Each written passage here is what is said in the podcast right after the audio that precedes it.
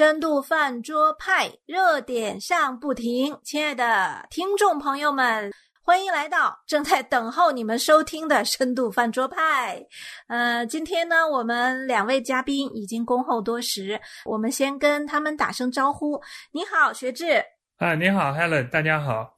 好，大家好。还有我们的阳光，阳光你好。你好，Helen 好，学志好，听众朋友好。嗯。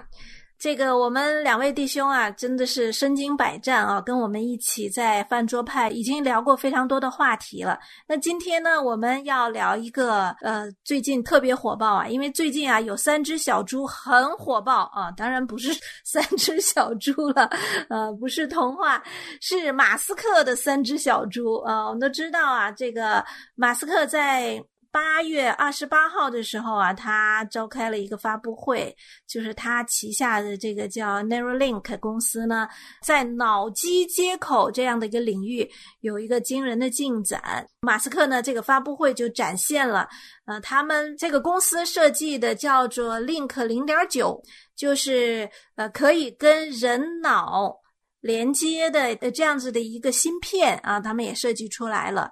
呃，这样一下子就掀起了全球啊，真的是非常大的热潮。因为什么？这个这个概念很火呀，脑机、人脑和机器可以终于成功的接在一起了啊！那个我就不详细多说，我相信两位弟兄的呃解释和阐述呢，比我更丰富，因为弟兄们嘛，对这些科技话题更感兴趣。所以我先来问一下学智。呃，你了解到的这个钢铁侠马斯克啊，在这样的一件事情上，你有怎样的信息跟我们分享呢？啊，是这样的，就是脑机接口这个技术确实是呃，现在来讲是非常先进。那马斯克在这个领域里面，他是做了很大的贡献，就是说他做到了这个接口的无线化，他完全是做的这个本身来讲非常小，硬币大小，而且能就是说比较。少创伤的进入到这个脑脑部，它在大脑皮层，然后呢，它因为是无线接口，所以相对于它去年的这个有线接口就强很多了。那这个进一步的，就为将来的发展就奠定了一个很好的基础，而且它是无线可以充电，所以它一方面是信息双向传递，一方面还能够充电，就是保证这个。呃，接口一直是处在这个能够工作的状态，这个比之前就是说确实要进步很多。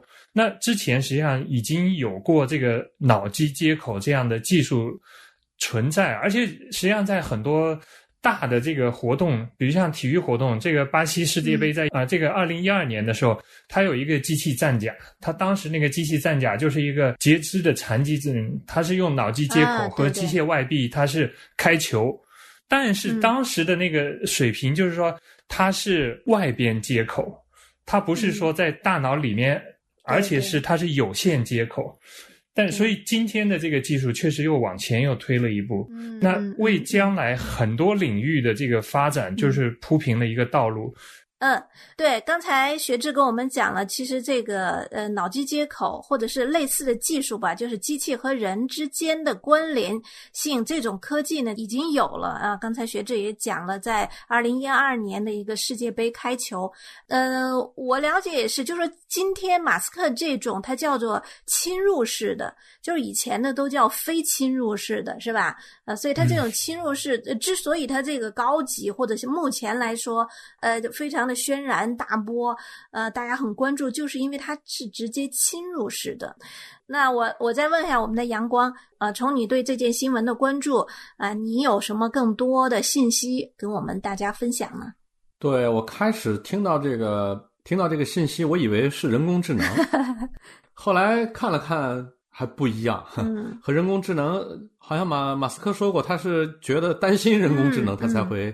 做这样一个方向的研究，嗯，因为我们看到以前人工智能啊，总是给机器赋予更多的像人脑一样的思考能力，是吧？那么它的主体是机器，那这这个呃 Neuralink 的这个研究呢，它是把芯片呃放在脑人脑子里，它是加强人的这种，它包括有修复啊、有加强啊这样的一个功能，嗯，呃，是挺有意思的，反正我是觉得挺好玩的。你觉得挺好玩的？嗯嗯。那当然，呃，网上呢也有这样的讨论，就是说这种脑机接口它到底是一个科学的美好前景，还是马斯克的一个大忽悠？马上就出来这些呃标题党哈。嗯，当然他们也有呃也有他们自己的担心了，因为呃刚才就像就像阳光刚才说的，呃。我刚开刚开始看到这新闻，我也认为，哎，就是我的脑袋就跟浆糊一样，我就把它们粘在一起。哎，后面我发现其中有一个句子，就是在报道这个新闻的时候说到，说其实是因为马斯克他对 AI 的恐惧。哎，我就 觉得特有意思啊！哎，他怎么对 AI 恐惧了呢？那就说明这是完全是两件事情。那从马斯克的观点来说，他这是两件事情。后来继续的了解才发现啊，嗯，马斯克他对 AI 恐惧是因为呃，目前的 AI 的技术，AI 的这个深度学习的能力，AI 的这个储就脑储存量啊，呃，这个呃计算的能力，完全可以随随便便超越人类。啊，这个呃，使得很多包括呃，原来那个霍金吧，他也担心过，就是说有一天 AI 会会起义啊，AI 会成为这个呃，反过来主宰人类。哎呀，我爱看美剧嘛，呃，去年和今年比较火的有一部剧叫《西部世界》啊，不知道你们看了没有？那里面讲的就是那个人工智能，对对对，成精了，哎，用中国话讲，那个。沉浸式体验，对，就是 AI 成精了，就是他成人了，他自己有想法了。呃，我想这样的影片，那科幻影片啊，它呃比我们的现实科技，它都走得很远，它都已经形成它的科幻世界，已经达到一个非常大的呃非常高的巅峰了啊。所以我想那种担忧啊，对。AI 成精这样的担忧也是马斯克，呃，为什么要换一个方向啊？我就一下子看到，原来这个脑机接口，嗯，不是说是 AI 本身的这个，呃呃，跟 AI 完全不一样。可以这样讲，AI 我们叫它呃超级机器，那呃人脑接口这种就叫超级人类了。他是想发明一个超级人类呀？对他实际上就是想要做到就是。在人的掌控底下，又超乎今天的人类能够做到的事情，就是比如像学习的能力，那 AI 的学习能力超强，就是远远已经超过人类。那我自己，我我很喜欢下棋。那九十年代的时候，呃，下国际象棋，大家觉得好像人工智能要超过当时最顶级的像卡斯帕罗夫这样的人是不大可能的，对。但是很快，你知道。卡斯帕罗夫就败在这个就是机器的这个手下。那个时候又想，哎呀，中国的围棋应该很难，他们没有没有机会能够在围棋领域胜出。但是很快，就就在二零零零年之后，很快这个围棋，你知道，就是。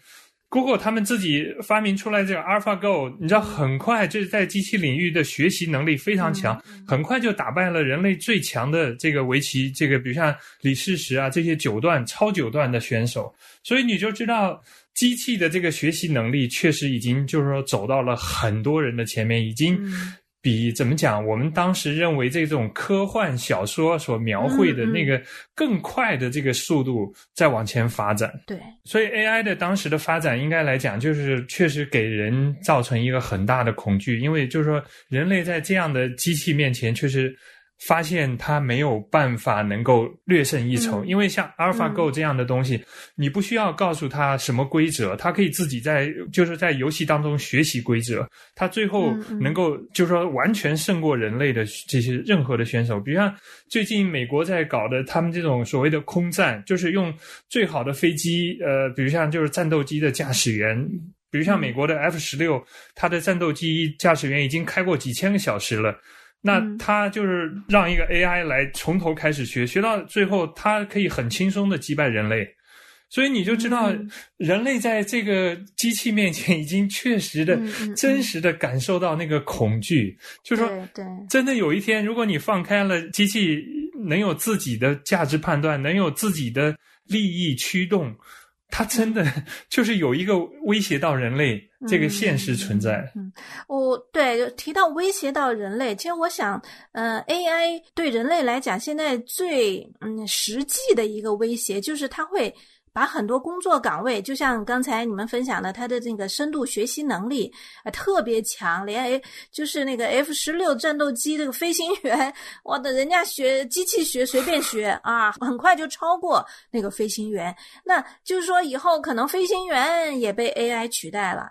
那再不要说很多呃很多这个工工厂的工人呐啊或者怎么样，嗯，可能能够剩下让人类来做的不到。我看过一个呃数据，说是呃将来能够给人类工作的机会就不到百分之一了，也就百分之一的人去工作，那 剩下百分之九十九的人都干嘛？所以这种呃这种压力，这种这种威胁，确实也是非常大的。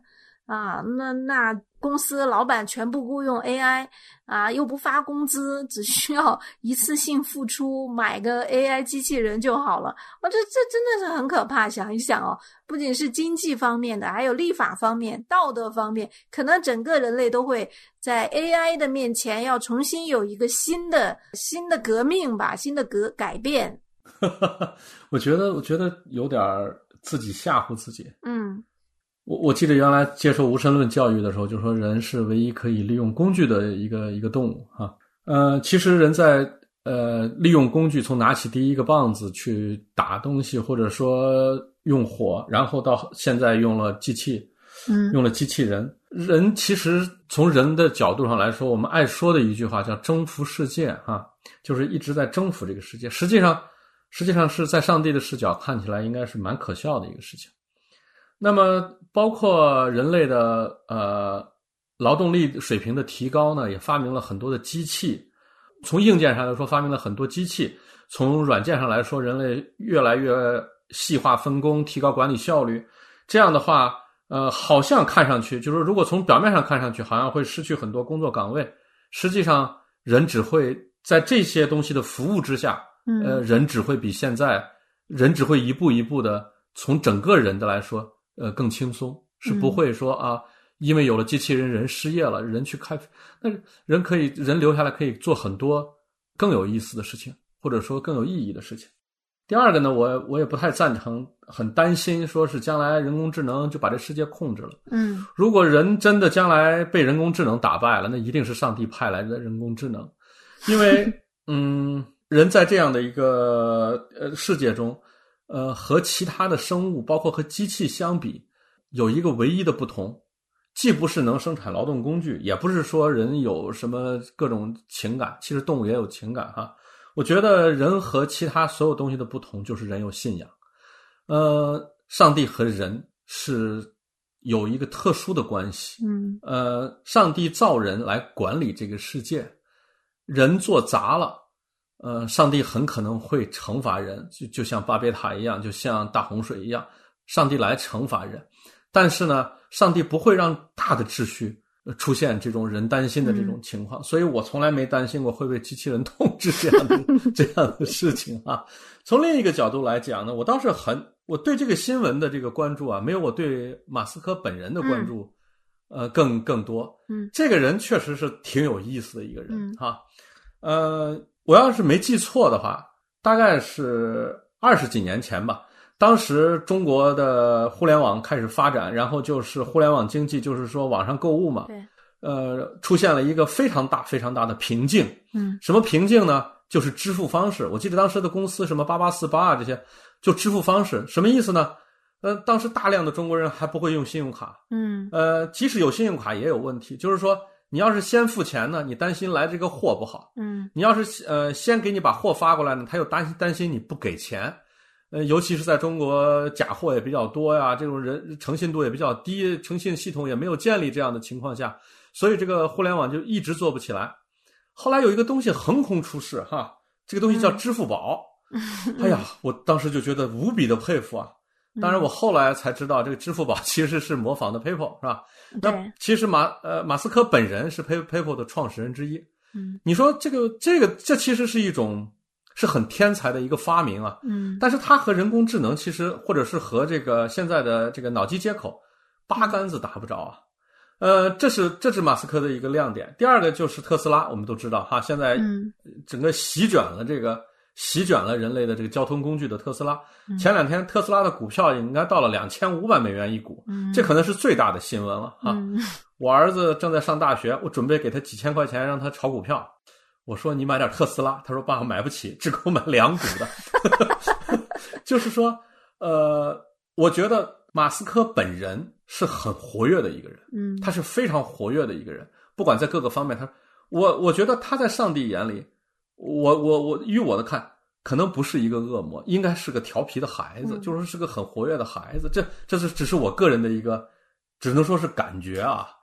呃，要么他归向上帝，就是说他最后在灵魂深处啊，他他没有地方蹦的时候，他他疲倦的时候归；要不然他走向自己的这个，就像一颗星划过星空一样，他最后就留下绚丽的一道，然后最后他陷入这个呃黑暗之中。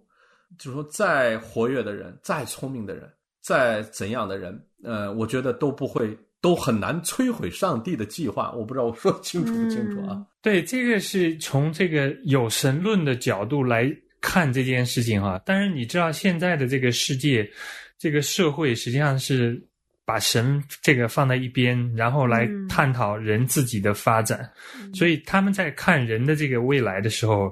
一向都有这个两种的概念，就是一种的观念，就是说是非常悲观的，就像我们刚才讲，就是机器发展到一个程度会超过人。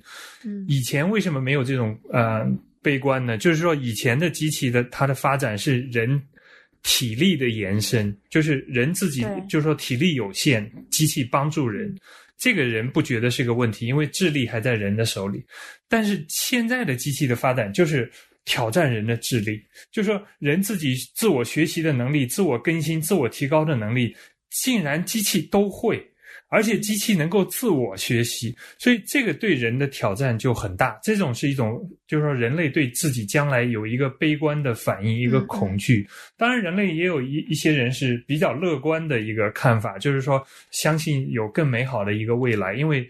不断的技术的进步会带进来人各方面的这个进步，包括人的生命的延长啊，包括人更能够善于控制管理这个社会这个世界，所以这些都是怎么讲？从人自己就是离开神，人自己看自己的将来会是怎么样？那我们刚才讲马斯克说讲到他对于这个人工智能他的一个恐惧，所以他自己来做一个呃处理。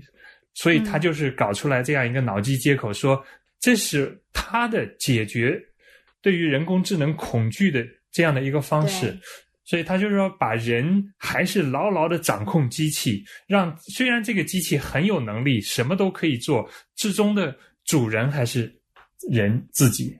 对，实际上人在人在使用工具，当他在体力上超越人的时候，可能当时人也有过担心。实际上，我认为，呃，机器在体力上超越人，是现在已经毫无疑问超越了不知道多少倍了，是吧？呃，那么在脑力上超越人已经完成，在脑力上超越人之前，人们是很担心过的。呃，我也清楚的记得学志刚才说的那个例子，就是在当时那个国际象棋大师和深蓝下棋的时候，呃，深蓝还是略逊一筹的。结果我最近看新闻，就是所有的围棋选手坐到一起，如果对面坐的一个计算机的话，就没有人是对手。我相信，随着这个呃计算机技术的发展，呃，肯定要比这个还要还要更强过人，包括将来在情感上，呃，在意识上也要强强过人。我还是那句话，只要机器没有信上帝，就不怕。我我怎么说呢？我是一个很悲观的，对对人类未来，但是我觉得我不是悲观在。怕机器超越我，我觉得我悲观是在被上帝的审判的时候，嗯，有多少个人能够真正的过这一关？嗯，还有就是说，你比如说哈，在杀害能力上已经超过人控制的东西很多啊，比如说原子弹，对吧？那你们说原子弹现在靠在靠什么在被控制？是靠技术吗？被控制吗？不是吧？也不是靠力量被控制吧？是靠人类的意识达成的一个共识在控制，对吗？就是我们都。都在核武器上，我们要控制，我们要销毁，我们最终是要达到全球的核武器全都销毁。那么，它其实是靠的人的意识。我再说，它既不是靠的是智力，也不是靠的是力量，也不是靠的是技术，这些东西可能都能发展这个东西。最终掌控这个东西的是靠大家的集体的意识。如果我们不是说信仰的话，是靠的是意识。嗯嗯。所以我一直在想这样的一个事情：人类的结局，大部分人的结局是悲惨。你从现在的这个结去看吧，是悲惨。嗯。但是人类从来就没有担心过真正该担心的事情，人们总是在担心被这些东西超越。呃。人一直是想超越，然后人在迈出一步以后，都会为新迈出的这一步呢有点惴惴不安，担心新迈出的这一步呢带来副作用。实际上，人应该担心的是这一步迈下去以后，人的心会发生一个什么样的变化？是离上帝更远呢，还是离上帝更近呢？是离觉得自己的能力离上帝更接近了呢，还是觉得自己的心离上帝更接近了呢？嗯。呃，我我我刚听这个阳光这样讲啊，其实我我觉得他是从一个宏观的一个角度在在讲，对啊，比如说他前面有一个总体的原则就在把控，就是说，呃，这个世界是上帝创造的。啊，神不会允许这个次序的错误，比如说是呃，人在神之下，物在人之下啊，这是一个秩序的这个呃这个创造。当有一天这种秩序完全颠倒的话，恐怕也就是人类的呃末日到来。可是我我是想另外一个，就是因为很多人他不认识神，人不断的去试探神的意思，也就是人在不断的拓宽人类的疆界，在一个无神论的背景下，或者在在今天所谓的呃科技弥赛亚的这种人类已经把科技当成自己的弥赛亚了，在科技弥赛亚的这样子的一个一个观念的推动下，人类会越界。我是想到是这样，比如说刚才呃阳光你。你讲到，你说这个 AI，它不管发展到哪一个哪个地步啊，都没关系，将来也会有意识、有感情。呃，因为我们之前我们在这个呃深度饭桌派开播的时候，大概第一期吧，我们其实做过一次 AI 的关于 AI 的一个一个讨论，就第一期。嗯，在当时呢，其实我们我们就讨论了一个，就是 AI，呃，但这些都是。未知的哈，可是我们能够断言的，就是 AI 不可能有自由意志啊，就是在这一点上，它是不可能是，它可能大脑科技啊，它可能学习能力，可能在这个运算能力都会超越人类，这是没有不同意见的啊，这些都一定会达到的。可是当说到如果 AI 作为人设计的一个工具，如果它都有意识了的话，就自由意志的话。那就说明人已经成为神了，因为这这个界这个边界，我想是呃不信神的人他没有办法知道，对，但是他很可能去突破，但是这永远不可能突破，所以由于这一条线在那儿，使得我。呃，为什么在的我们第一期的节目关于 AI 的呃那期节目的讨论当中，我就守定的一个原则，我就是说，那个人类设计制造的 AI，它永远不可能成为就像马斯克今天担心的那个，呃，在自由意志在这个意识层面完全它有独立的，它成为一个独立的有人格的一个 AI，我觉得这是这个是不可能的。因为那样的话，那个边界就已完全超越了。其实，其实格是个很有意思的东西，就是格。我们说位格其实是一个很有意思的东西。呃，上帝没有设立这样一个位格给他。呃，我我们可以想象将来某个机器人超过人。我是说，我说这个超过是全面超过啊，不光是智力，呃，体力。你就想他能不能超过神？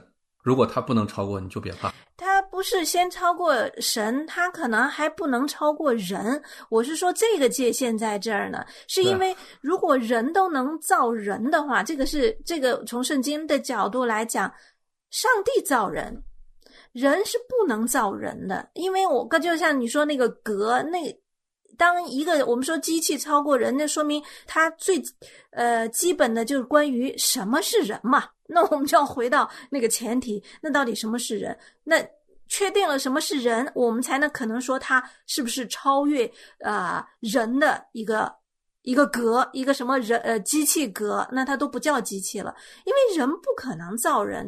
我想在将来的这个世世代里面，可能会出现这个机器神学或 AI 神学，他可能就会探讨这方面的。我们来问问学志，嗯，对我我对于这个 AI 本身来讲，我自己这么看哈，就是 AI 就是呃，你们可以讲到就是说和人之间有一个绝对的分别，这个从神学来讲是没有问题。但是你从 AI 的学习本身来讲，你知道，比如像他下棋哈，他能够下得过人，他这是人告诉他说是什么样算赢，所以他就知道啊这样算赢。但是他到后来，比如像 AlphaGo 他们那个阶段的时候，人已经不需要告诉他什么算赢，什么是规则，这些都不需要，他就是在游戏当中去玩儿，他去玩的过程里面，他就去积累，去慢慢的熟悉，知道那些应该是怎么做，他的这个胜负。就是他已经自己能够学到这个胜负，实际上他学到胜负，再往前走一步，他就是能够学到说，我和其他的就产生了一个对立，就是说这个我就是慢慢开始长起来的时候，这个我是意识吗？它成为一个有意识的我。他这个意识，他可以说一开始很很小、很片面、很很局部，但是这个我如果他慢慢开始长大，他能够意识到，比如像。人对他的威胁，比如像切断他的电源、改换他的程序，这些对他来讲就是说是威胁到我的存在，所以他借着学习，特别是在有那么一堆的机器互相在学习、在竞争的过程里面，一旦这个我出现了。这个东西我就不知道它要走多远。当然，今天相对于当时来讲，从技术的层面，人已经比以前进步很多很多。所以你讲今天是我们离神近了，还是离神远了？从人的角度来讲，依靠自己的时候更多了，远超过依靠神的时候。所以人对，这就是我认为悲观的地方，就是人越来越靠自己，就是这个问题，就是说你自己我越来越大的时候。神的那个在人的位里面的位置就越来越小。嗯，嗯很有意思啊。我我我觉得两位弟兄提出来的嗯观点角度都特别的有他们自己的视角。那我们今天呢也因为时间关系，我们就先停到这里。那到底机器人能不能有我这个意识？那到底呃人类能不能超越那个上帝所界定的那个创造的边界呢？到底脑机接口又带来和 AI 不同的这个理念，呃，具体是什么呢？我们等下一集继续跟大家分享。好的，呃，谢谢两位弟兄，我们下期见。谢谢，再见。谢谢，拜拜。